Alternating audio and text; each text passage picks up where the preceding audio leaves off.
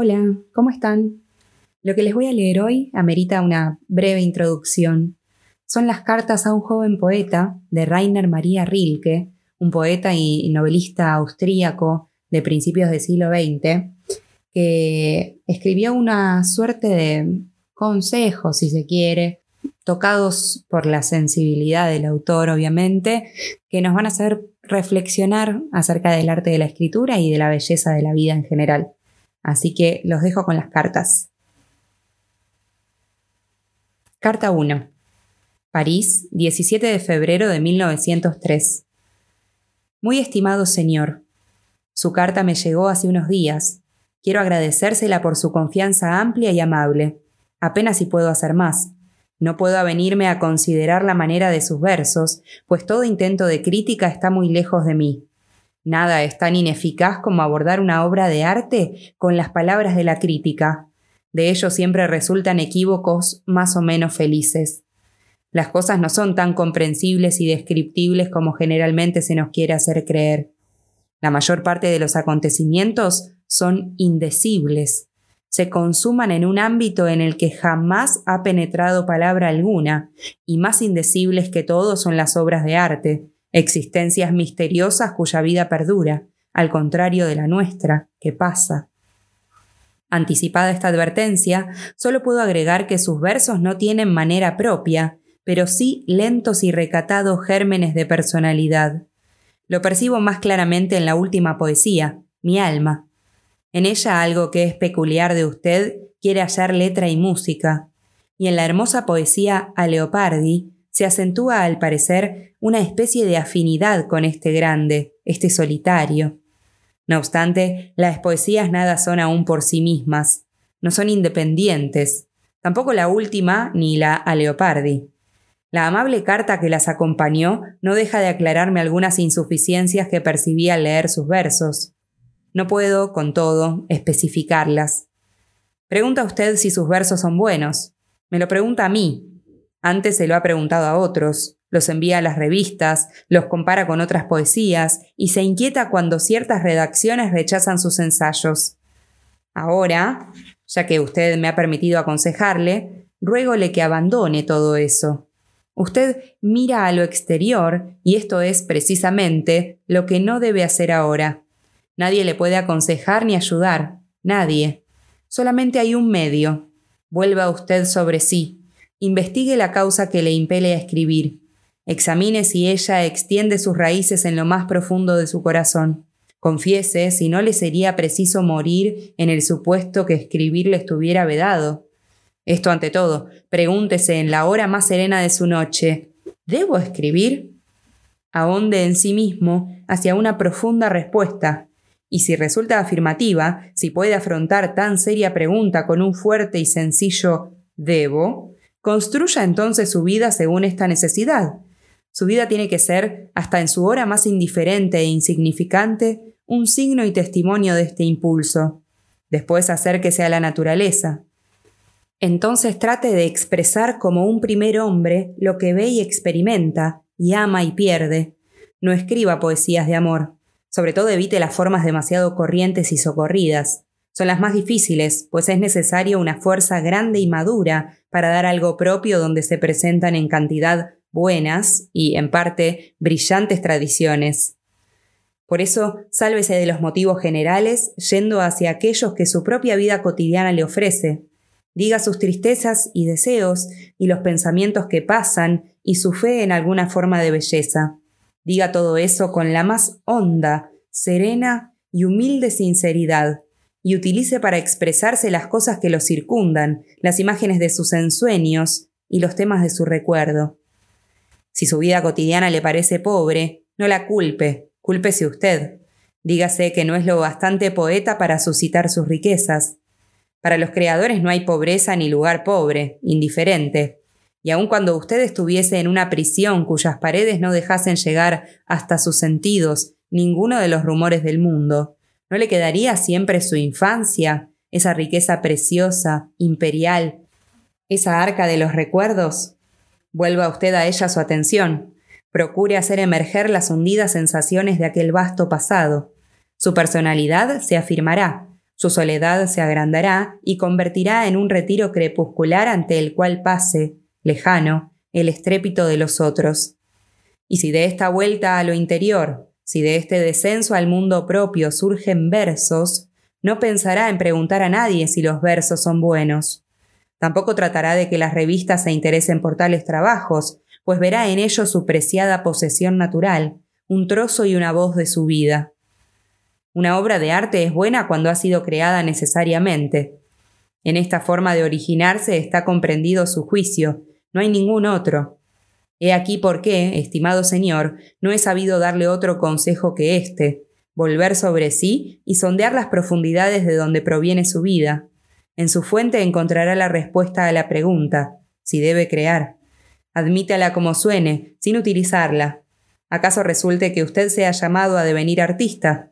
Entonces tome usted sobre sí esa suerte y llévela, con su pesadumbre y su grandeza, sin preguntar jamás por la recompensa que pudiera llegar de fuera, pues el Creador tiene que ser un mundo para sí, y hallar todo en sí y en la naturaleza, a la que se ha incorporado. Pero después de este descenso a su mundo y a sus soledades, tal vez usted deba renunciar a llegar a ser poeta. Basta sentir, como queda dicho, que se podría vivir sin escribir para no permitírselo en absoluto. Aún así, este recogimiento que le encarezco no habrá sido en vano. En todo caso, a partir de entonces, su vida encontrará caminos propios, y que sean buenos, ricos y amplios, se lo deseo más de lo que puedo expresar. ¿Qué más le diré? Me parece haber acentuado todo según corresponde. En suma, solo he querido aconsejarle que adelante tranquila y seriamente en su evolución. La perturbará profundamente si mira a lo exterior o si de lo exterior espera respuestas a preguntas que solo su íntimo sentimiento, en la hora más propicia, acaso pueda responder. Fue para mí una alegría hallar en su carta el nombre del señor profesor Horacek. Guardo a ese amable sabio una gran veneración y un agradecimiento que dura por los años. ¿Quiere usted, por favor, decirle de este sentimiento mío? Es mucha bondad que todavía me recuerde, y lo sé valorar. Devuelvo a usted los versos que amablemente me confió, y una vez más le doy las gracias por la cordialidad y la magnitud de su confianza, de la que he tratado de hacerme un poco más digno de lo que en realidad soy, por mi condición de extraño a usted, mediante esta sincera respuesta, dada según mi leal saber. Con toda devoción e interés, Rainer María Rilke. Ya van viendo ustedes la sensibilidad de Rilke, la manera de expresarse, la belleza de sus palabras. Sigo con la carta segunda. Viareggio, cerca de Pisa, Italia, 15 de abril de 1903. Tiene que perdonarme, estimado señor, que solo hoy recuerde, y con reconocimiento, su carta del 20 de febrero. He estado durante todo este tiempo achacoso, no enfermo precisamente, sino deprimido por un cansancio de naturaleza gripal que me inhabilitó para todo. Y finalmente, como no se operaba ningún cambio, me trasladé a este sureño mar, cuya acción benéfica ya me restableció una vez. Pero todavía no estoy sano. Me cuesta escribir. Así pues, es menester que usted tome por muchas estas pocas líneas. Naturalmente ha de saber usted que toda carta suya siempre me complacerá, y tiene que ser indulgente en cuanto a las respuestas, ya que a menudo quedará con las manos vacías.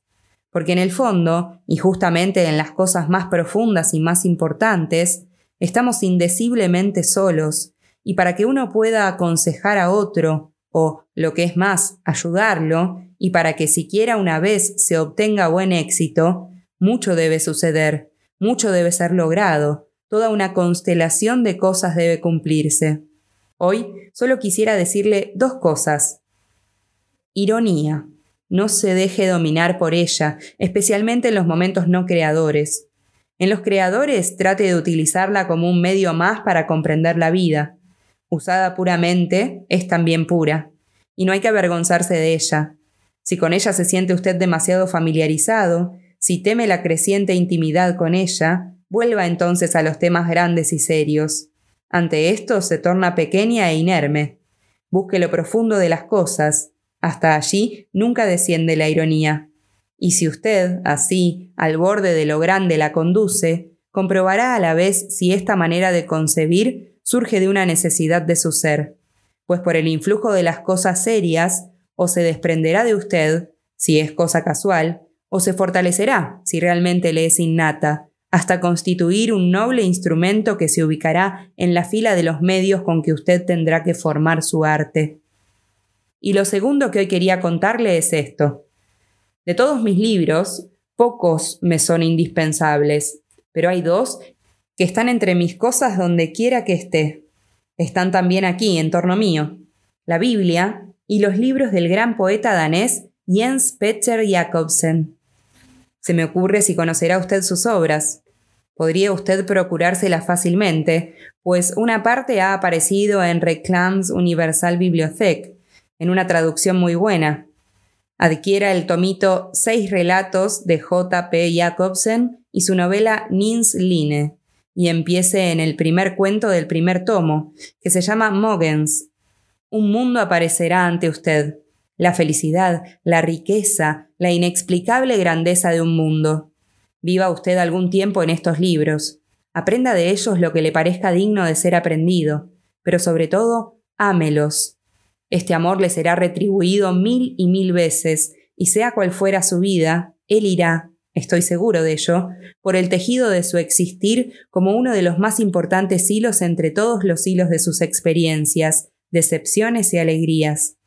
Si yo debiese decir por quienes he sabido algo sobre la esencia de la creación, sobre su profundidad y eternidad, solamente dos nombres son los que podría pronunciar, el de Jacobsen, el grande, grande poeta, y el de Augusto Rodin, el escultor que no tiene igual entre todos los artistas que hoy viven, y buen éxito en sus caminos, su Rainer María Rilke.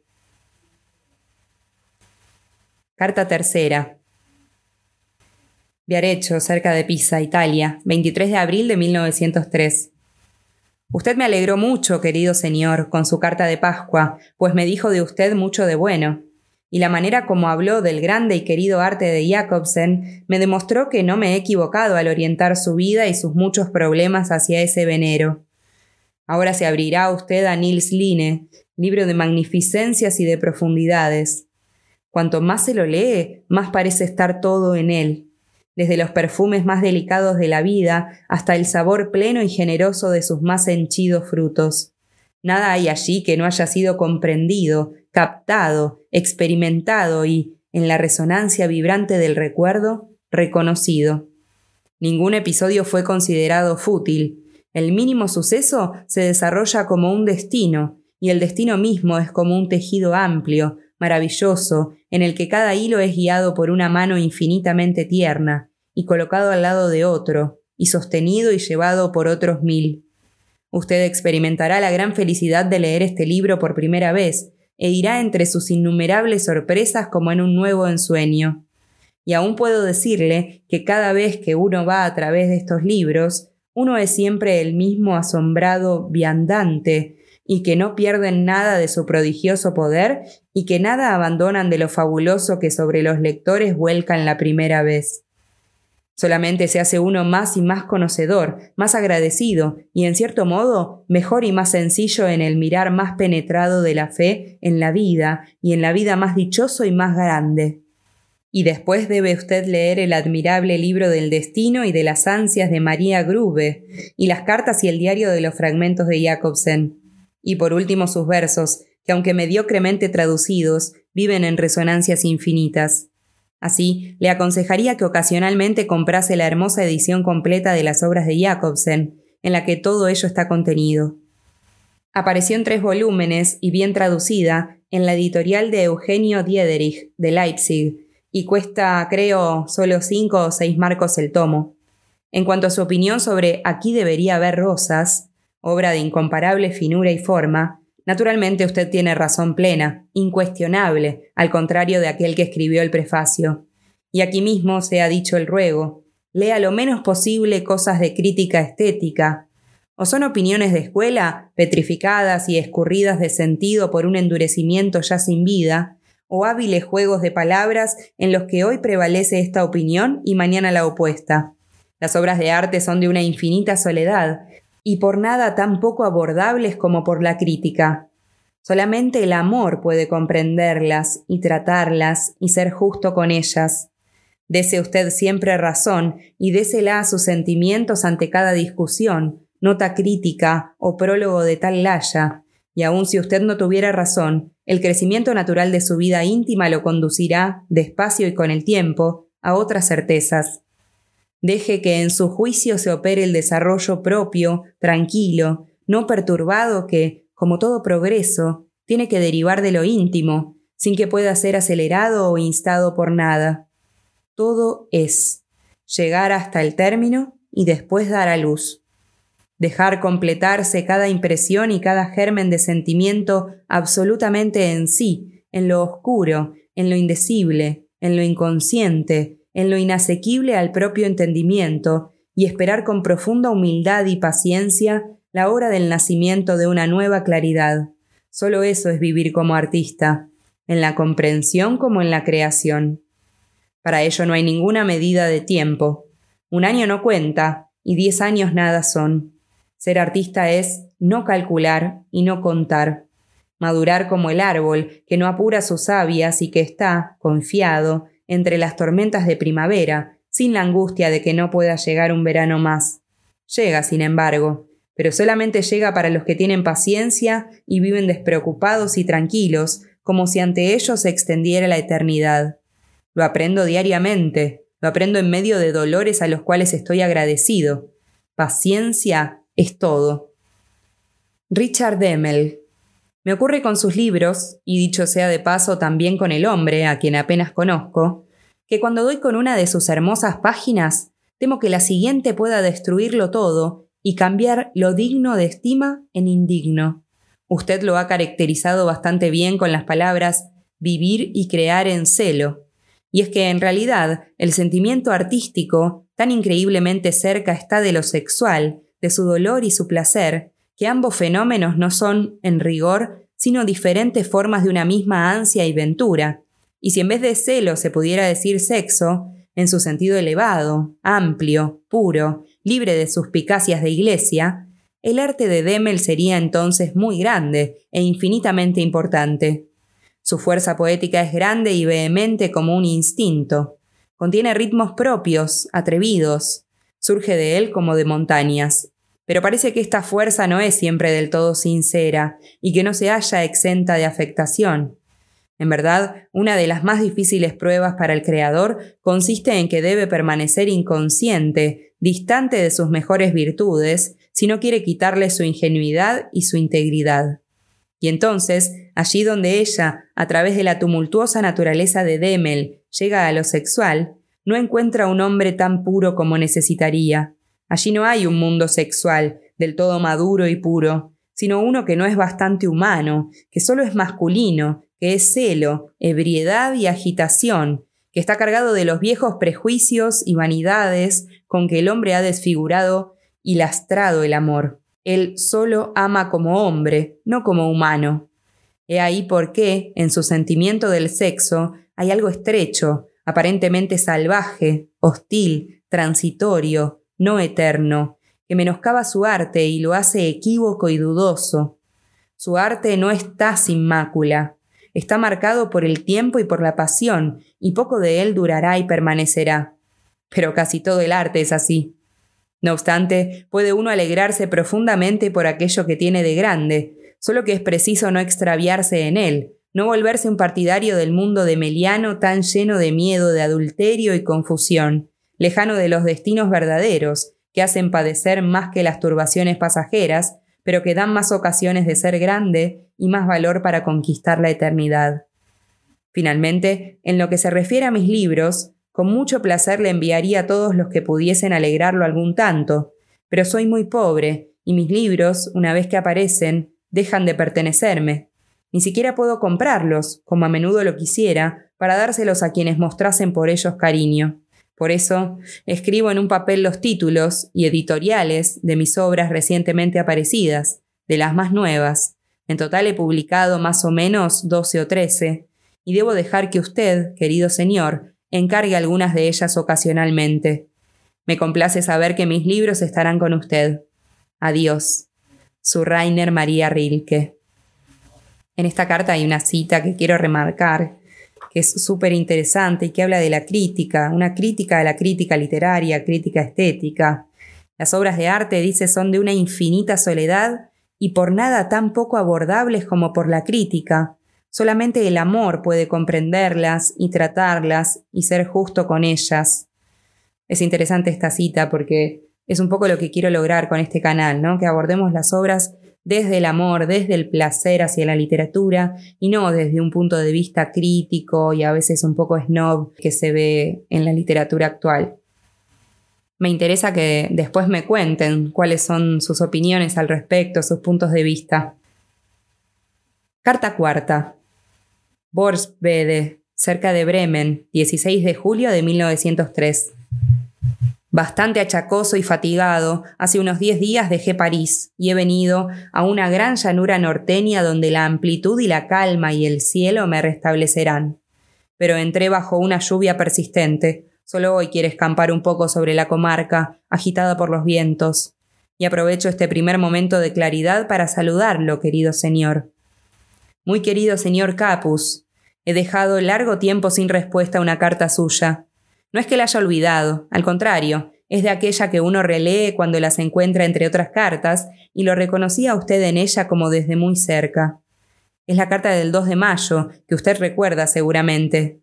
Cuando la leo, como ahora, en la gran calma de estas lejanías, su hermosa preocupación por la vida me conmueve aún más de lo que ya me conmovió en París, donde todo cobra otras resonancias que se extinguen por el estrépito que hace temblar todas las cosas.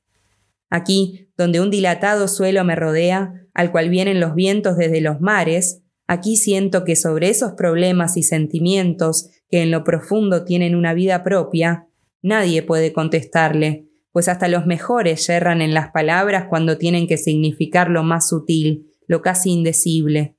No obstante, creo que usted no ha dejado de quedar sin solución si se atiene a cosas semejantes a estas en que se recrean ahora mis ojos. Si usted se atiene a la naturaleza, a lo sencillo de ella, a lo pequeño que apenas uno ve y que tan inopinadamente puede llegar a ser lo grande y lo inconmensurable. Si usted siente este amor por lo insignificante, si con toda llaneza, como servidor, trata de ganar la confianza de aquello que parece pobre, todo entonces le será más fácil, más armonioso y en cierto modo más conciliable, no quizá en el entendimiento, que asombrado se retrasa, pero sí en lo más profundo de su conciencia. Usted, querido señor, es tan joven, está tan lejos de toda iniciación, que quisiera encarecerle, tanto como puedo, que tenga paciencia frente a todo lo no resuelto en su corazón, y que trate de amar los problemas mismos como a cerrados aposentos y como a libros escritos en un idioma muy extraño. No busque ahora respuestas, no le pueden ser dadas porque todavía no podría vivirlas. Y de eso se trata, vivirlo todo. Viva usted ahora los problemas. Viviéndolos, tal vez en un lejano día, poco a poco, sin advertirlo, penetre en la respuesta. Quizá lleve en usted la posibilidad de formar, de crear, modo de vida particularmente venturoso y puro. Edúquese para esto, pero reciba con gran confianza lo que sobrevenga y con tal que ello proceda de su voluntad, de alguna necesidad profunda, tómelo sobre sí y no reniegue de nada. El sexo es arduo, sí, pero es lo arduo que nos fue encomendado. Casi todo lo serio lo es, y todo es serio. Siempre que usted lo reconozca y llegue a lograr de sí, de su índole y aptitudes, de su experiencia y niñez y fortaleza, una relación con lo sexual absolutamente propia, no influida por convencionalismo ni moda alguna, ya no tendrá usted que temer perderse y volverse indigno de su mejor bien. El goce corporal es un episodio sensual no diferente del mero mirar o de la mera sensación con que un fruto hermoso llena la lengua. Es una experiencia grande, infinita, que nos es dada. Un conocimiento del mundo, la plenitud y el brillo de toda sabiduría. Y no es malo que lo experimentemos. Malo es que casi todos abusen de esta experiencia, la desperdicien y la empleen como excitante en los momentos cansados de su vida, que les sirva para diversión y no para concentración y marcha hacia las cumbres. Cierto, también del comer han hecho los hombres otra cosa. La miseria, de un lado, la abundancia de otro, han enturbiado la limpidez de esta necesidad, y análogamente turbias se han hecho todas las profundas y sencillas necesidades por las cuales la vida se renueva. Pero el individuo puede purificarlas para sí y vivir claramente, y si no el individuo, que está en demasiada dependencia, sí el solitario. Él puede recordar que la belleza en los animales y las plantas es una forma tranquila y duradera del amor y del deseo, y puede ver al animal como ve a las plantas, uniéndose y multiplicándose y creciendo pacientes y dóciles, no por el placer físico, no por el dolor físico, inclinándose por necesidades que son más grandes que el placer y el dolor, y más poderosas que la voluntad y la resistencia. O que el hombre reciba con más humildad este misterio del que la tierra está llena, hasta en sus más pequeñas cosas, y lo lleve con más gravedad, lo soporte y sienta cuán terriblemente denso es, en lugar de tomarlo a la ligera. Que sea reverente con su fecundidad, que es solo una, así parezca espiritual o corporal. Pues también la creación espiritual proviene de lo físico, comparte su esencia, y es como una perpetua reproducción, más delicada, más maravillosa y perdurable, del placer carnal. El sentimiento de ser creador, de engendrar, de dar forma, Nada es sin su continua, profusa confirmación y realización en el mundo. Nada es sin el asentamiento de las cosas y de los animales, mil veces reiterado. Y su goce, inefablemente bello y rico, lo es porque está henchido de heredados recuerdos del engendramiento y alumbramiento de millones de seres. En un pensamiento creador reviven mil noches de amor olvidadas que lo llenan de grandeza y elevación y aquellos que están juntos por las noches, entrelazados en voluptuosidad mecedora, hacen obra grave y acumulan dulzuras, profundidad y vigor para la canción de algún poeta venidero, que se levantará para decir de indescriptibles delicias. Y llaman al porvenir, y aun si yerran ciegamente, se abrazan. El porvenir viene. Un hombre nuevo se levanta, y en el fondo del acaso, que aquí parece realizado, despierta la ley por la cual un germen más resistente y fuerte se abre camino hacia el óvulo que va a su encuentro abierto. No se deje engañar por las superficies, en las profundidades todo se vuelve ley, y los que viven el misterio falsa y malamente, y forman legión, no lo pierden sino para sí mismos, pues lo transmiten sin conocerlo, como una carta sellada. Y no se desoriente usted por la multiplicidad de los nombres y la complejidad de los casos. Tal vez exista por encima de todo una vasta maternidad como anhelo común. La hermosura de una virgen, de un ser que, como usted tan bellamente dice, no ha rendido nada todavía, es maternidad que presiente y se prepara, teme y ansía, y la belleza de la madre es maternidad servidora, y en la anciana hay un gran recuerdo. Y también en el hombre hay maternidad, me parece, espiritual y física. Su engendrar es asimismo una manera de dar a luz, y hay alumbramiento cuando crea de su íntima plenitud. Tal vez los sexos sean más afines de lo que se piensa, y la gran renovación del mundo consistirá, quizá, en que el hombre y doncella, liberados de todos los sentimientos y desplaceres, se busquen no como contrarios, sino como hermanos y prójimos, y se asocien como humanos para sobrellevar sencilla, grave y pacientemente el arduo sexo que les ha sido impuesto. Pero todo lo que acaso alguna vez sea posible para muchos, el solitario puede ya prepararlo y construirlo con sus manos, que se equivocan menos. Por eso, querido Señor, ame su soledad, soporte el dolor que le ocasiona, y que el son de su queja sea bello, pues los que están cerca de usted están lejos, dice, y esto demuestra que se forma un ámbito en torno de usted, y si su cercanía es lejana, entonces su ámbito ya linda con las estrellas, y es casi infinito. Regocíjese de su adelanto, en el cual, claro es, no puede llevar consigo a nadie, y sea bueno con los que se rezagan, y esté seguro de usted y tranquilo ante ellos, y no los atormente con sus dudas, y no los intimide con su confianza o su gozo, que no podrían comprender. Procure cierto modo de comunión sencilla y leal con ellos, comunión que no debe cambiar necesariamente aun cuando usted mismo experimente sucesivas transformaciones. Ame en ellos la vida bajo una forma extraña y sea indulgente con los hombres que envejecen, pues temen la soledad en que usted confía. Evite alimentar el drama siempre tenso entre padres e hijos, consume mucha fuerza en los niños y agota el amor de los ancianos, el cual, aunque incomprensivo, actúa y conforma. No les pida usted consejo alguno y no cuente con la menor comprensión, pero crea en el amor que le está reservado como una herencia, y tenga por seguro que en este amor hay tal fuerza, tal bendición, que no necesitará salir de ellas para ir muy lejos. Está bien que primeramente desemboque en una profesión que lo haga independiente y que lo deje librado a usted mismo por entero y en todo sentido. Espere saber, sin impacientarse, si su vida íntima se siente limitada por la forma de esa profesión. La tengo por muy difícil y llena de exigencias, pues está cargada de grandes convencionalismos y no deja casi espacio para un concepto personal de sus deberes. Pero su soledad, aun en medio de muy inusitadas condiciones, le será sostén y hogar, y desde ella encontrará usted todos sus caminos.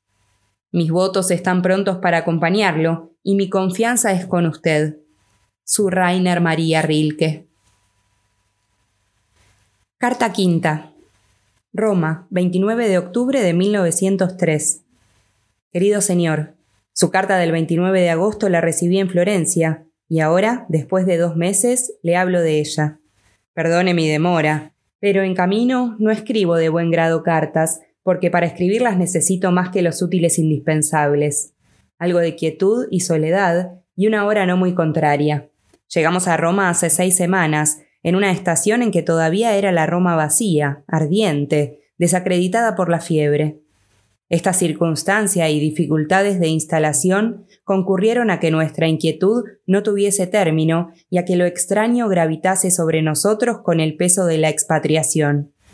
A ello hay que agregar que Roma, cuando no se la conoce aún, actúa durante los primeros días como opresora tristeza, por el mortecino y melancólico ambiente de museo que exhala, por la opulencia de sus pasados desenterrados y trabajosamente conservados, de los cuales se nutre un presente mediocre, por el encarecimiento desmesurado, fomentado por sabios y filólogos y remedado por los habituales visitantes de Italia, de todas estas cosas desfiguradas y estropeadas que, en el fondo, no son más que restos casuales de otro tiempo y de una vida que no es nuestra, y que no debe serlo. En fin, después de semanas de un cotidiano estar a la defensiva, uno se encuentra nuevamente de retorno en sí mismo, aunque algo conturbado todavía. Y uno se dice, no, no hay aquí más belleza que en otra parte cualquiera, y todos estos objetos, siempre admirados por las generaciones, restaurados y completados por manos de operarios, nada significan, nada son, y no tienen alma ni valor. Pero hay aquí mucha belleza, porque en todas partes hay mucha belleza.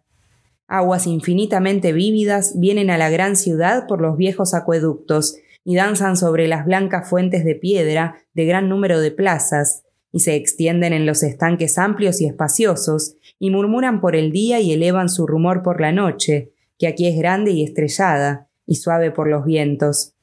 Y hay aquí jardines, alamedas inolvidables y escaleras, escaleras imaginadas por Miguel Ángel, escaleras construidas a semejanza de los saltos de agua, anchas en su caída, donde un peldaño nace de otro como una ola de otra ola. Merced a tales impresiones, uno se recoge y se recobra del múltiple reclamo que aquí habla y charla, y cuán locuazmente, y se aprende, despacio, a reconocer las muy raras cosas donde dura algo de lo eterno, que se puede amar, y algo de lo solitario, de que uno puede participar en silencio.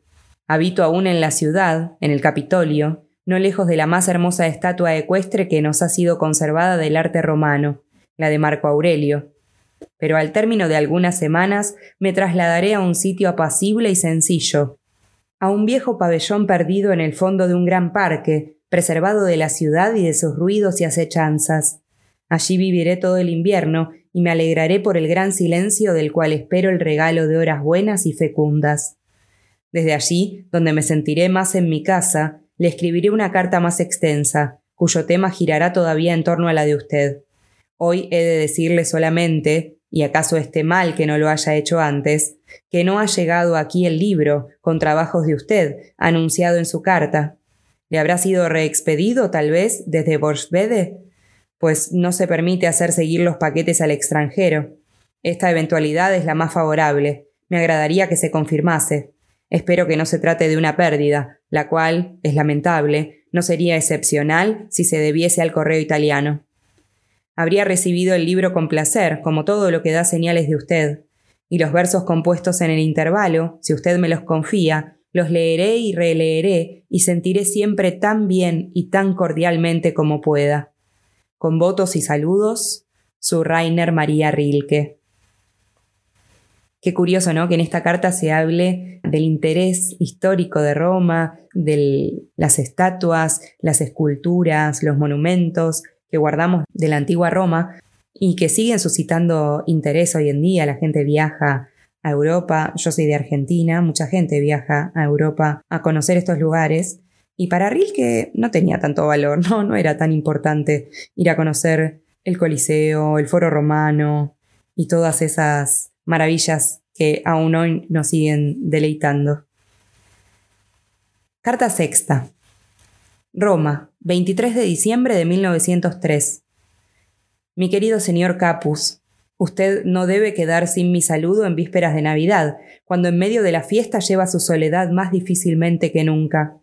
Pero si advierte que ésta es grande, alégrese, pues ¿qué sería, pregúntese usted, una soledad que no tuviese grandeza? Hay solo una soledad, y es grande, y no es fácil de llevar y a casi todos les sobrevienen horas que trocarían gustosos por alguna comunicación, aún vulgar y anodina, por la apariencia de un mínimo acuerdo con el primer llegado, con el más indigno. Pero tal vez sean estas, precisamente, las horas en que crece la soledad, pues su crecimiento es doloroso como el crecimiento de los niños, y triste como el comienzo de las primaveras. Ello no debe confundirlo, pues lo que hace falta es solo esto, soledad, gran soledad interior. Ir hacia sí y durante horas no encontrar a nadie. He ahí lo que hay que lograr. Estar en soledad como lo estaba uno de niño cuando las personas mayores iban y venían enredadas en cosas que si aparecían importantes y grandes, era porque esos mayores tenían el aire tan atareado y porque nada se comprendía de su hacer. Y un día cuando se advierte que sus ocupaciones son míseras, yertas sus profesiones, y que ya no están vinculadas con la vida, ¿por qué no continuar igual que un niño, mirándolas como algo extraño, desde el fondo del mundo propio, desde el ámbito de la soledad propia, que es también trabajo y jerarquía y oficio? ¿Por qué empeñarse en trocar en urañía y desprecio la sabia incomprensión de un niño, puesto que no comprender es estar solo y que uranía y desprecio significan participación en aquello de que uno quiere apartarse por estos medios.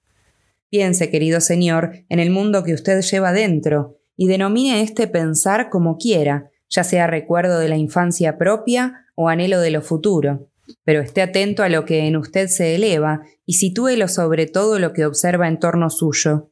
Su acontecer íntimo es digno de todo su amor, en él debe usted trabajar de algún modo y no perder demasiado tiempo ni demasiado ánimo en aclarar su posición respecto de los demás. Porque, ¿quién le dice que usted tenga alguna? Su profesión es dura, lo sé, y está en plena contradicción con usted mismo. Y preveía su queja y sabía que vendría. Ahora que ha venido, no puedo mitigarla. Solo puedo aconsejarle que considere si todas las profesiones no son así, si no están llenas de exigencias, llenas de hostilidad hacia el individuo, saturadas del odio de aquellos que se han adaptado mudos y hoscos al deber insípido.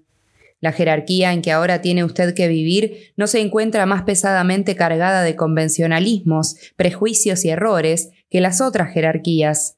Y si bien hay algunas que presentan apariencias de mayor libertad, no hay, con todo, ninguna amplia en sí y cómoda que se halla en relación con las grandes cosas en que consiste la vida real. Únicamente el individuo que está solo es, como una cosa, sometido a las leyes profundas, y cuando sale al despuntar la mañana o mira afuera a la noche, llena del acontecer, y cuando siente lo que sucede allí, entonces cae de él, como de un muerto, toda jerarquía, no obstante encontrarse en medio de lo que es puramente vida. Lo que usted, querido señor Capus, tiene que experimentar ahora como oficial, análogamente lo habría sentido en cualquiera de las profesiones existentes. Aún, cierto, si hubiese procurado, fuera de todo destino, una relación sencilla e independiente con la sociedad, no le habría sido ahorrado este opresivo sentimiento. En todas partes es así, pero ello no es motivo para estar inquieto o triste. Si no hay afinidad entre los hombres y usted, trate de estar cerca de las cosas. Ellas no lo abandonarán. Todavía quedan las noches y los vientos que van a través de los árboles y sobre muchas tierras. Todavía en las cosas y en los animales todo es acaecimientos, de los que usted puede participar. Y los niños son siempre lo que usted fue de niño, así tristes y felices. Y si piensa en su infancia, revivirá entonces en medio de ellos, en medio de los niños solitarios, y los adultos nada son, y su dignidad nada vale. Y si le inquieta e importuna pensar en la infancia, y en lo sencillo y lo plácido que con ella se relaciona, porque no puede ya creer en Dios, que en toda ella está presente, pregúntense, querido señor Capus, si realmente ha perdido a Dios. ¿No será más bien que nunca lo ha poseído? Porque, ¿cuándo puede haberlo poseído? ¿Cree usted que un niño puede tener a aquel que los hombres mismos llevan penosamente y cuyo peso agobia a los ancianos? ¿Cree usted que quien en verdad lo tenga puede perderlo como una piedrecilla? ¿O no piensa usted como yo que quien lo tuviera podría ser perdido solo por él? Pero si usted reconoce que él no estuvo en su infancia, ni antes, si vislumbra que Cristo fue alucinado por su anhelo y Mahoma engañado por su orgullo, y si siente con terror en esta hora en que hablamos de él que Dios no existe, ¿qué derecho tiene entonces a echarlo de menos, a él que nunca existió, como a alguien que ha pasado y a buscarlo como si estuviera perdido? ¿Por qué no piensa que Él es el venidero, el que desde la eternidad está por llegar, que es lo futuro, el fruto último de un árbol cuyas hojas somos? ¿Qué le impide proyectar su nacimiento a los tiempos que serán y vivir su vida propia como un día doloroso y hermoso en la historia de una sublime preñez? ¿Usted no ve, pues, cómo todo lo que sucede es siempre un comienzo? ¿Y no podría ser aquello un comienzo, ya que comenzar en sí es siempre tan hermoso? Si Él es el más perfecto, ¿no debe preexistir algo inferior para que Él pueda escogerse entre la plenitud y la profusión? ¿No debe ser el último para abarcarlo todo en sí? ¿Y qué sentido tendríamos nosotros si aquel a quien anhelamos ya hubiese existido? Así como las abejas acumulan miel, buscamos lo más dulce de todo y lo construimos hasta con lo menudo, con lo insignificante, siempre que sea por amor. Lo comenzamos con el trabajo, con el reposo después, con silencio o con ligera alegría solitaria, con todo lo que hacemos solos, sin participantes ni adeptos, comenzamos a aquel que no llegaremos a ver, así como nuestros antepasados tampoco alcanzaron a vernos. Y no obstante, ellos, los pasados, hace mucho tiempo están en nosotros como fundación, como carga sobre nuestro destino, como sangre que bulle y como gesto que asciende de las profundidades del tiempo. ¿Hay algo que pueda sustraerle a usted la esperanza de ser así algún día en él, el más lejano, el supremo? Festeje Navidad, querido señor Capus, en el piadoso sentimiento de que quizá él necesite de usted esta angustia ante la vida para comenzar. Estos días de transición acaso sean precisamente el tiempo en que todo, en usted, trabaja en él, como ya ha trabajado en él, jadeante, en la infancia. Sea usted paciente y ecuánime, y piense que lo menos que podemos es no hacerle su advenimiento más difícil de lo que la tierra se lo hace a la primavera, cuando ésta quiere venir. Y esté contento y confiado. Su Rainer María Rilke. Carta séptima. Roma, 14 de mayo de 1904. Mi querido señor Capus, ha pasado mucho tiempo desde que recibí su última carta. No me guarde rencor. Trabajo, molestias después y finalmente un malestar fue lo que retardó una y otra vez esta respuesta, que, yo así lo quería, debía llegarle de días tranquilos y buenos. Ahora me siento algo mejor, La entrada de la primavera, con sus cambios irritantes y versátiles, también aquí se hizo sentir agriamente. Y puedo saludarlo, querido señor Capus, y decirle como mejor sé, lo que hago de todo corazón, esto y aquello sobre su carta. Usted ve, he copiado su soneto porque lo hallé hermoso y sencillo, y nacido con la forma en que va con tan discreta soltura. Son los mejores versos que he leído de usted, y le ofrezco esta copia porque sé que es importante y reporta nuevas enseñanzas reconocer un trabajo propio en ajena escritura. Lea los versos como si fuesen ajenos y sentirá en lo íntimo cuán suyos son. Fue para mí una alegría leer a menudo este soneto y la carta. Le agradezco ambas cosas. Y no debe dejarse extraviar en su soledad porque algo en usted desee salir de ella. Precisamente este deseo, si lo utiliza con calma y con elevación y como instrumento, contribuirá a dilatar su soledad sobre un vasto país. La gente, con ayuda de convencionalismos, tiene todo resuelto yendo a lo fácil y a los aspectos más fáciles de lo fácil. Pero está claro que debemos atenernos a lo difícil. Todo lo viviente tiende a ello. Todo en la naturaleza se desarrolla y se defiende según su especie, y es lo característico de sí mismo y trata de serlo a toda costa y contra toda resistencia.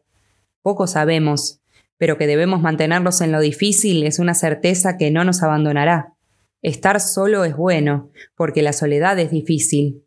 Que algo sea difícil debe sernos un motivo más para hacerlo.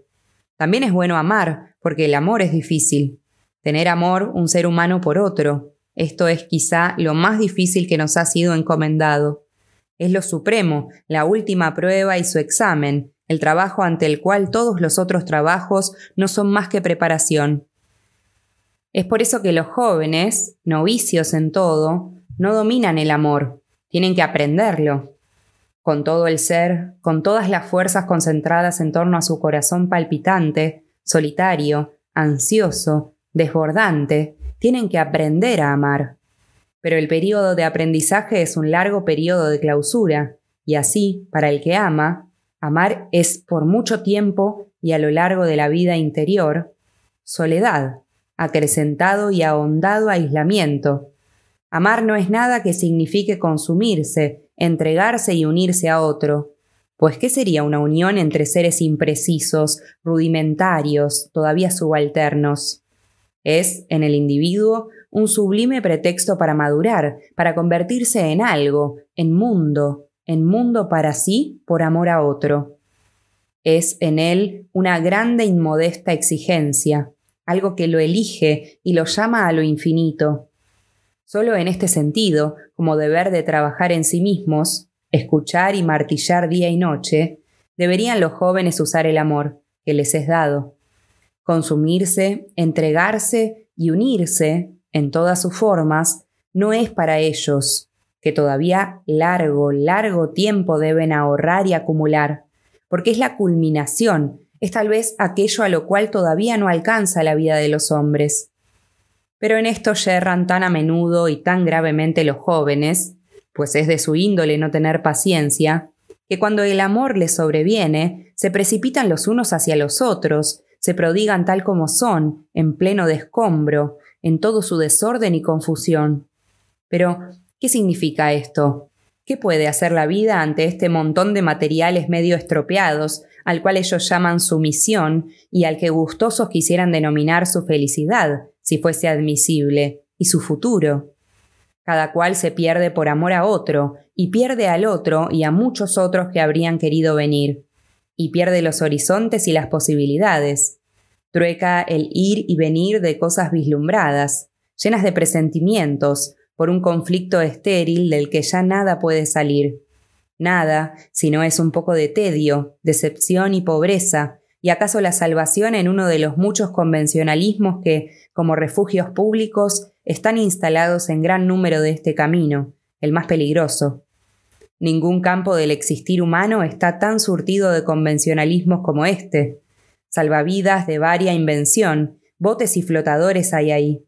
El espíritu social ha sabido crear toda clase de albergues, pues siendo propenso a tomar la vida amorosa como un placer, tuvo que volverla también fácil, barata y sin riesgos, como son los placeres públicos. Es verdad que muchos jóvenes que aman falsamente, es decir, faltos de soledad, simplemente entregándose, el promedio siempre se mantendrá en esto, sienten como la opresión de una falta y a su manera quieren hacer apto y fértil para la vida el estado a que han llegado, pues su naturaleza les dice que las cuestiones de amor, menos aún que todo lo que es importante de otro modo, no pueden tener solución pública, con arreglo a tal o cual convenio, que son cuestiones inmediatas entre ser y ser, que en cada caso necesitan una respuesta nueva, particular, solo personal.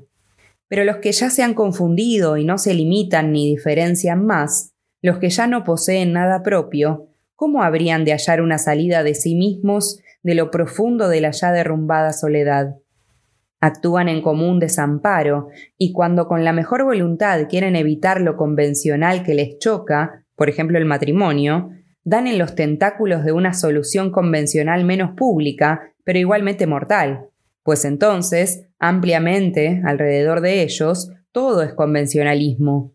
Allí donde se actúa a causa de una confluencia prematura, de una unión turbia, toda acción es convencional.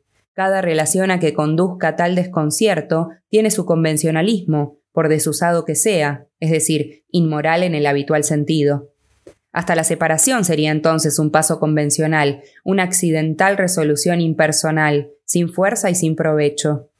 Quien bien mira encuentra que, como para la muerte, que es difícil, para el difícil amor tampoco ha sido vista aún ninguna luz, ninguna solución, ni señal ni camino. Y para ambos deberes, que llevamos ocultos y transmitimos sin abrirlos, no se dejará descubrir ninguna regla general basada en convenios. Pero a medida que empecemos a ensayar la vida como individuos, aquellas grandes cosas nos encontrarán, a nosotros, individuos, en mayor proximidad. Las exigencias que el difícil trabajo del amor opone a nuestro desarrollo son desmesuradas y como novicios que somos, no las podemos enfrentar. Pero si perseveramos y tomamos este amor como carga y aprendizaje, en lugar de perdernos en todos los juegos fáciles y livianos, en pos de los cuales los seres humanos han soslayado lo más serio de su existencia, se hará tal vez perceptible entonces un pequeño progreso y alivio para aquellos que desde largo tiempo vienen tras nosotros. Esto sería mucho, pues nosotros estamos justamente entrando a considerar sin prejuicios y de un modo objetivo las relaciones de un individuo con otro, y nuestras tentativas para abandonarlos a tal comunicación no tienen ningún símil ante sí. Y sin embargo, en el camino del tiempo, hay mucho que quiere ayudar a nuestro titubeante noviciado. La joven y la mujer, en su nuevo desarrollo personal, serán transitoriamente imitadoras de los malos y los buenos modales masculinos, y repetidoras de las profesiones varoniles. Tras la incertidumbre de tales tránsitos, se demostrará que las mujeres habrán pasado por esos abundantes y variados disfraces, con frecuencia risibles, solo para purificarse, en lo más peculiar de su naturaleza, de las deformadoras influencias del otro sexo. Las mujeres, en las cuales la vida se demora y habita más inmediata, fecunda y confiadamente que en el hombre, es preciso que en el fondo hayan llegado a ser humanos más maduros, seres más humanos que el hombre liviano, no atraído bajo la superficie de la vida por el peso de ningún fruto corporal, quien fatuo, precipitado, menosprecia lo que cree amar. Esta humanidad de la mujer, madurada en los dolores y las humillaciones, saldrá a la luz cuando la mujer haya mudado los convencionalismos de lo exclusivamente femenino en las metamorfosis de su condición social. Y los hombres, que aún hoy no sienten llegar esto, se verán sorprendidos y vencidos. Un día, de ellos, sobre todo en los países nórdicos, ya hablan e ilustran signos inequívocos, un día la joven será, y será la mujer, y sus nombres no significarán más lo mero contrario de lo masculino, sino algo por sí, algo por lo cual no se piense en ningún complemento ni límite, sino nada más que en vida y en ser, el ser humano femenino. Este progreso transformará, al principio muy contra la voluntad de los hombres superados, la vida amorosa, hoy colmada de errores. La cambiará fundamentalmente, la convertirá en una relación valedera de ser a ser, no ya de varón a mujer. Y este amor más humano, que se realizará infinitamente delicado y cuidadoso, y bueno y claro en el atar y el desatar, se asemejará al que penosamente preparamos luchando, al amor que consiste en que dos soledades mutuamente se protejan, se limiten y se reverencien. Y esto todavía, no crea que aquel grande amor que a usted, al niño, una vez le fue impuesto, se haya perdido. ¿Puede decir si por entonces no maduraron en usted grandes y buenas aspiraciones y designios de los cuales todavía hoy vive? Creo que aquel amor permanece en su recuerdo tan fuerte y poderoso porque él fue su primer aislamiento profundo, el primer trabajo interior que usted ha hecho por su vida. Mis mejores votos, querido señor Capus, su Rainer María Rilke.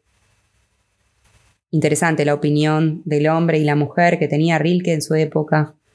Un precursor, en algún momento se unirán esas almas, dice, como eh, seres humanos, no como varón y mujer. Carta octava. Volgevicard, Fledie, Suecia, 12 de agosto de 1904. Quiero volver a hablarle un momento, querido señor Capus, bien que casi nada puedo decir que sea eficaz, siquiera algo útil.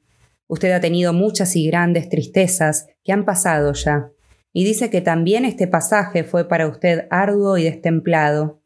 Por favor, compruebe más bien si aquellas grandes tristezas no atravesaron por lo profundo de usted si no cambiaron en usted muchas cosas, si usted, en alguna parte, en cualquier lugar de su ser, no se transformó mientras estaba triste. Solamente son peligrosas y malas aquellas tristezas que se llevan a sofocar entre la gente, como las enfermedades que, tratadas de manera superficial y necia, solo se retiran para declararse, después de una breve pausa, más terribles, y que se acumulan dentro y son vida, son vida no vivida, desdeñada, perdida, por la que se puede morir. Si no fuese posible ver más allá del término que alcanza nuestro saber, y aún algo más allá de las avanzadas de nuestros presentimientos, tal vez sobrellevaríamos nuestras tristezas con mayor confianza que nuestras alegrías, pues aquellos son momentos en que algo nuevo, algo desconocido ha entrado en nosotros. Nuestros sentidos se enmudecen sobrecogidos de temor, todo en nosotros se retrae, se produce una tregua y lo nuevo, lo que nadie conoce, se yergue en medio y calla. Creo que casi todas nuestras tristezas son momentos de tensión, que a modo de parálisis experimentamos porque ya no percibimos el vivir de nuestros enajenados sentidos, porque estamos solos con lo desconocido que ha entrado en nosotros, porque nos han quitado por un instante todo lo familiar y habitual, porque nos hallamos en medio de un tránsito donde no podemos permanecer, es por eso que también la tristeza pasa. Lo nuevo, lo agregado, ha entrado en nuestro corazón, ha ido a su cámara íntima y ya tampoco está allí. Está ya en la sangre.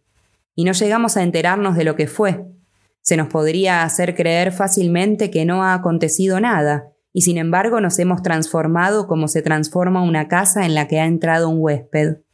No podemos decir quién ha venido. Quizá no lo sepamos nunca, pero por muchos indicios conocemos que lo futuro ha entrado de esa manera para transformarse dentro de nosotros mucho antes que acontezca. De ahí que sea tan importante estar en solitario y atento cuando se está triste, porque el instante aparentemente en blanco, inmóvil, en que nos penetra nuestro futuro, se encuentra mucho más cerca de la vida que aquel otro momento ruidoso y casual en que él nos acontece como desde fuera. Cuanto más serenos, sufridos y francos somos en nuestras tristezas, tanto más profunda y decididamente entra en nosotros lo nuevo, tanto mejor lo asimilamos, tanto más será nuestro destino. Y un día, cuando se realice, es decir, cuando de nosotros pase a los otros, lo sentiremos en lo íntimo afín y cercano. Y esto es necesario. Es necesario, y a ello tenderá paulatinamente nuestro desarrollo, que nada extraño nos acontezca si no es aquello que nos pertenece desde largo tiempo.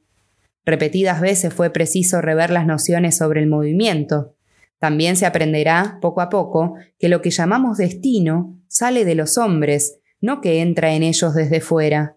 Solo porque no absorbieron su destino ni la transformación en sí mismos mientras estaba en ellos, es por lo que tantos hombres no reconocieron lo que de ellos salía, les era tan extraño que en su oscuro espanto pensaban que acababa de entrar en ellos, pues juraban no haber hallado antes, en sí, nada parecido. Así como se estuvo mucho tiempo en engaño sobre el movimiento del Sol, se engaña uno todavía sobre el movimiento del porvenir. Lo futuro está fijo, querido señor Capus, pero nosotros nos movemos en el espacio infinito. ¿Cómo no habríamos de tener dificultades? Y si volvemos a referirnos a la soledad, deviene cada vez más claro que ella, en el fondo, no es nada de lo que se puede tomar o dejar. Somos solitarios. Uno puede acerca de esto ilusionarse y hacer como si no fuera así. Eso es todo, pero cuánto mejor es reconocer que lo somos. Aún más, partir de ahí. Ciertamente entonces sucederá que experimentaremos vértigo, pues todos los puntos en que nuestros ojos solían descansar nos son quitados. Nada hay ya cercano, y todo lo lejano lo es infinitamente. Quien fuese transportado, casi sin preparación ni transición, desde su cuarto a la cúspide de una gran montaña, sentiría algo parecido. Una inseguridad sin igual, un estar a la merced de algo indecible lo anonadaría, se imaginaría estar cayendo o se creería lanzado al espacio o estallado en mil pedazos. Qué mentira enorme tendría que inventar su cerebro para recobrar sus sentidos y serenarlos. Así cambian todas las distancias, todas las medidas para aquel que se vuelve solitario. De estos cambios, muchos acaecen de improviso, y como en el hombre de la montaña, nacen entonces figuraciones extraordinarias y sentimientos extraños que parecen desarrollarse hasta superar todo lo soportable. Pero es menester que también vivamos esto, tenemos que aceptar nuestra existencia tan ampliamente como sea posible. Todo, aun lo inaudito, debe ser posible en ella. En el fondo, el único valor que se nos exige es ser animosos ante lo más extraño, prodigioso e inexplicable que pueda acaecernos. Que los hombres hayan sido pusilánimes en este sentido ha hecho infinito daño a la vida. Los sucesos denominados fenómenos, la totalidad del llamado mundo de lo sobrenatural, la muerte, todas estas cosas que nos son tan afines, han sido tan reprimidas, tan alejadas de la vida por un rechazo cotidiano, que los sentidos con que podríamos aprenderlas se han atrofiado. De Dios ni hablar, pero el temor a lo inexplicable no solo ha hecho más pobre la existencia del individuo, también las relaciones entre un ser humano y otro han sido limitadas por él, y por así decirlo, desviadas del cauce de las infinitas posibilidades hacia un lugar yermo de la orilla, al que nada ocurre. Pues no es únicamente la desidia lo que hace que las relaciones humanas se repitan de caso en caso, indeciblemente monótonas y no renovadas. Es el temor a toda vivencia nueva, imprevisible, a la que uno se considera incapaz de afrontar. Pero solo quien está apercibido para todo, quien nada excluye, ni aun lo más enigmático, sentirá las relaciones con otro ser como algo vivo y agotará por sí mismo su propia existencia. Porque si nos figuramos esta existencia del individuo como un aposento, grande o pequeño, se manifiesta entonces que los más de ellos no conocen sino un rincón de su aposento, un lugar ante la ventana, una franja por la cual van y vienen. Así tienen alguna seguridad, y sin embargo es mucho más humana aquella inseguridad llena de peligros que impulsa a los cautivos, en las historias de Poe, a palpar las formas de sus terribles mazmorras y a no quedar ajenos al indescriptible espanto de estar en ellas. Pero nosotros no somos cautivos. En torno nuestro no hay preparadas trampas ni lazos, y nada hay que nos atemorice o atormente. Hemos sido puestos en la vida como en el elemento a que estamos mejor condicionados, y además por adaptación milenaria, hemos llegado a ser tan parecidos a ella que si permanecemos inmóviles apenas nos diferenciamos, por un feliz mimetismo, de cuanto nos rodea. No tenemos ningún motivo de recelo contra el mundo, pues no está contra nosotros. Si él tiene espantos, son nuestros espantos. Si tiene abismos, estos abismos nos pertenecen. Si hay en él peligros, debemos procurar amarlos. Y si organizamos nuestra vida con arreglo al principio que nos aconseja atenernos siempre a lo difícil, entonces aquello que todavía nos parece lo más extraño nos resultará lo más familiar y fiel. ¿Cómo podríamos olvidar los viejos mitos vigentes en el origen de todos los pueblos, los mitos de aquellos dragones que en el momento culminante se tornan princesas?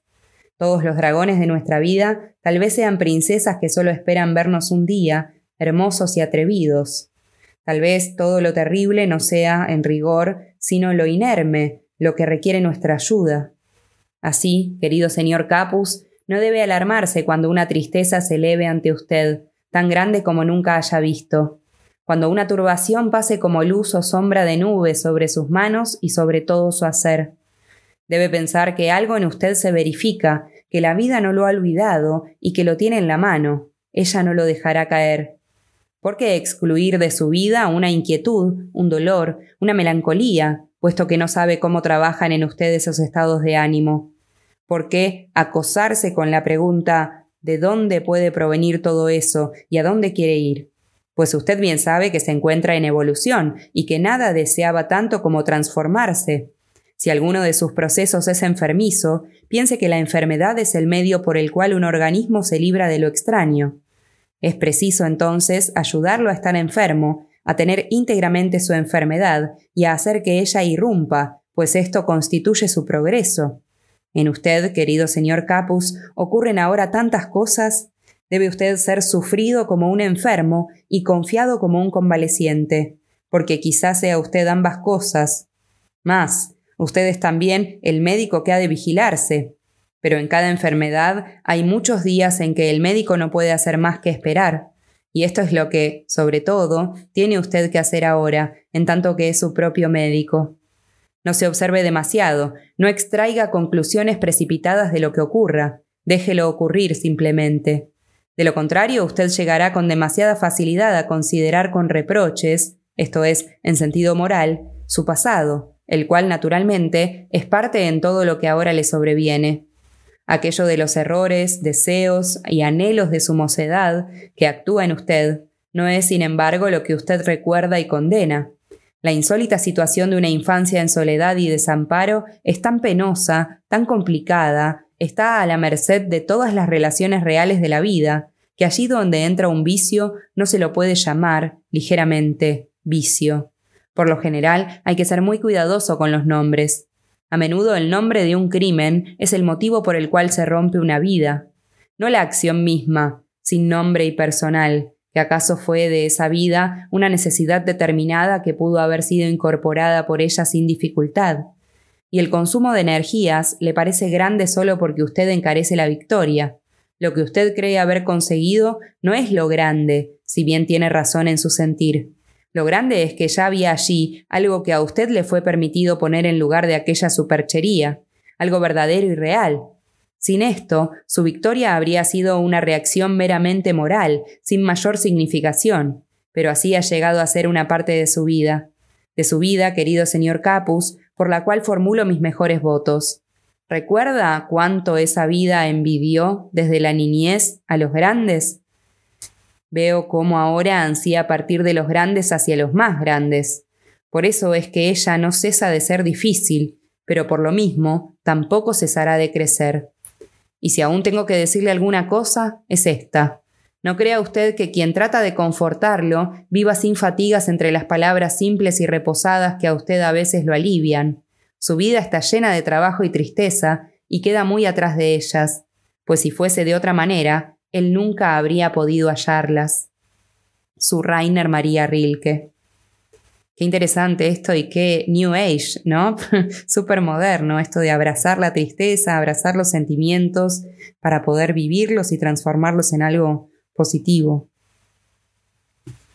Carta novena. Furburg, Jonsered, en Suecia, 4 de noviembre de 1904. Mi querido señor Capus, durante este tiempo que ha transcurrido sin respuesta, He estado unas veces de viaje y otras tan ocupado que no pude escribir. Aún hoy me pesa esta tarea, pues he escrito tantas cartas que mi mano está cansada. Si pudiese dictar le diría muchas cosas. Acepte, pues, estas pocas palabras por su extensa carta. Frecuentemente y con tan concentrados votos pienso en usted, querido señor Capus, que ello en cierto modo debería serle de algún auxilio que mis cartas pueden serle realmente útiles, lo dudo a menudo. No diga usted sí lo son, recíbalas con calma y sin agradecerlas mucho, y esperemos lo que quiera sobrevenir.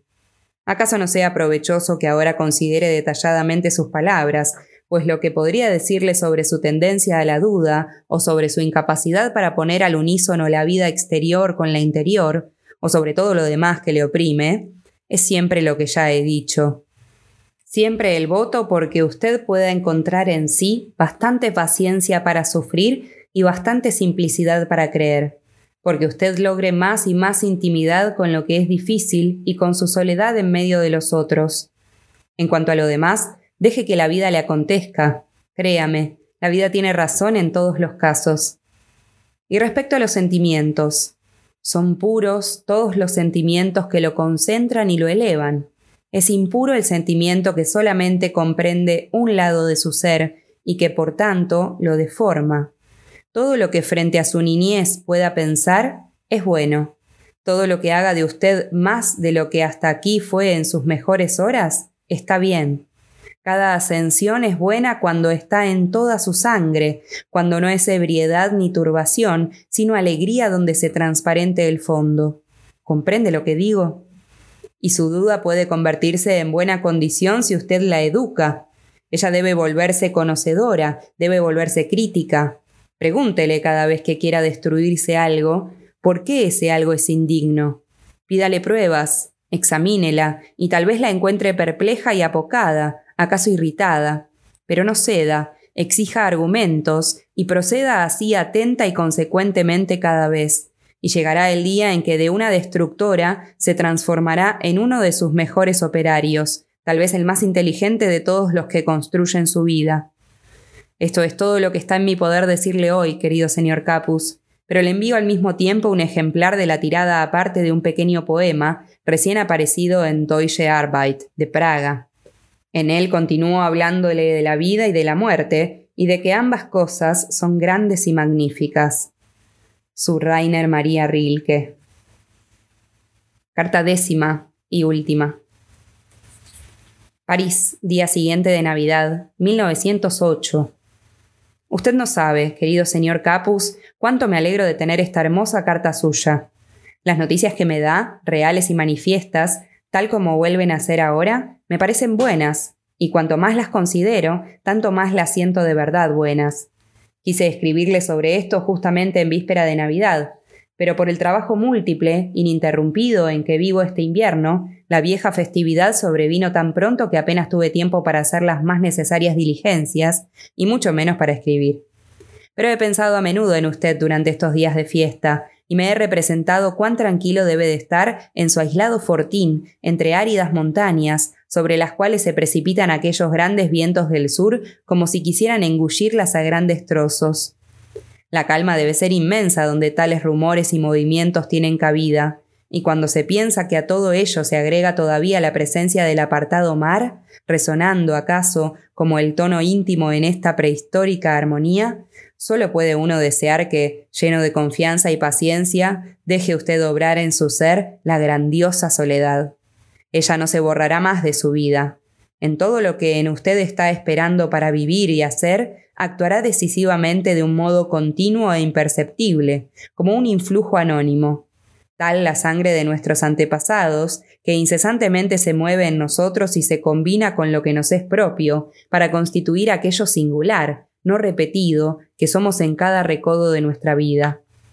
Sí, me regocijo porque tiene esta existencia estable y descriptible, ese grado, ese uniforme, ese servicio, todo ello bien tangible y circunscrito, lo cual en tales contornos, con una tropa asimismo aislada y reducida, toma un aspecto de gravedad y de necesidad, y significa, sobre la futilidad y el pasatiempo de la carrera militar, una dirección alerta, y admite, más aún educa, una atención independiente y que las circunstancias trabajen en nosotros, que nos coloquen de vez en vez ante las grandes cosas naturales. Es todo lo que hace falta. El arte mismo no es más que una manera de vivir, y puede uno prepararse para él viviendo de cualquier manera, sin caer en la cuenta. En toda realidad se está más cerca de él que en las profesiones irreales, pseudoartísticas, que dándonos la ilusión de estar cerca del arte, prácticamente niegan la existencia de todo arte y lo dañan, como por ejemplo lo hace el periodismo en pleno, y casi toda la crítica, y las tres cuartas partes de lo que se llama y quiere llamarse literatura. En una palabra, Me alegro de que haya usted salvado el peligro de llegar a eso y de que esté solitario y animoso en una ruda realidad. Quiera el año que se aproxima conservarlo y afirmarlo en ella. Siempre, su Rainer María Rilke. Esta última carta que les acabo de leer, así de breve como es, contiene la idea para mí más importante de este conjunto de cartas, de este epistolario de Rilke hacia este señor Capus. Y es esta idea de que para acercarse al arte, a la literatura en particular, nos acercamos a través de la realidad, no de la irrealidad, no de la ilusión, no de tratar de convertirnos en artistas, sino de simplemente vivir, vivir la vida y vivirla acorde con lo que nos dijo a lo largo de todas estas cartas, sintiendo profundamente la naturaleza y dejándonos acaparar o apabullar muchas veces por los sentimientos. ¿Qué les pareció? Me gustaría leer sus opiniones, saber qué piensan de estas cartas, si las encuentran útiles o simplemente hermosas, como es mi caso. Los leo y los espero en la próxima lectura.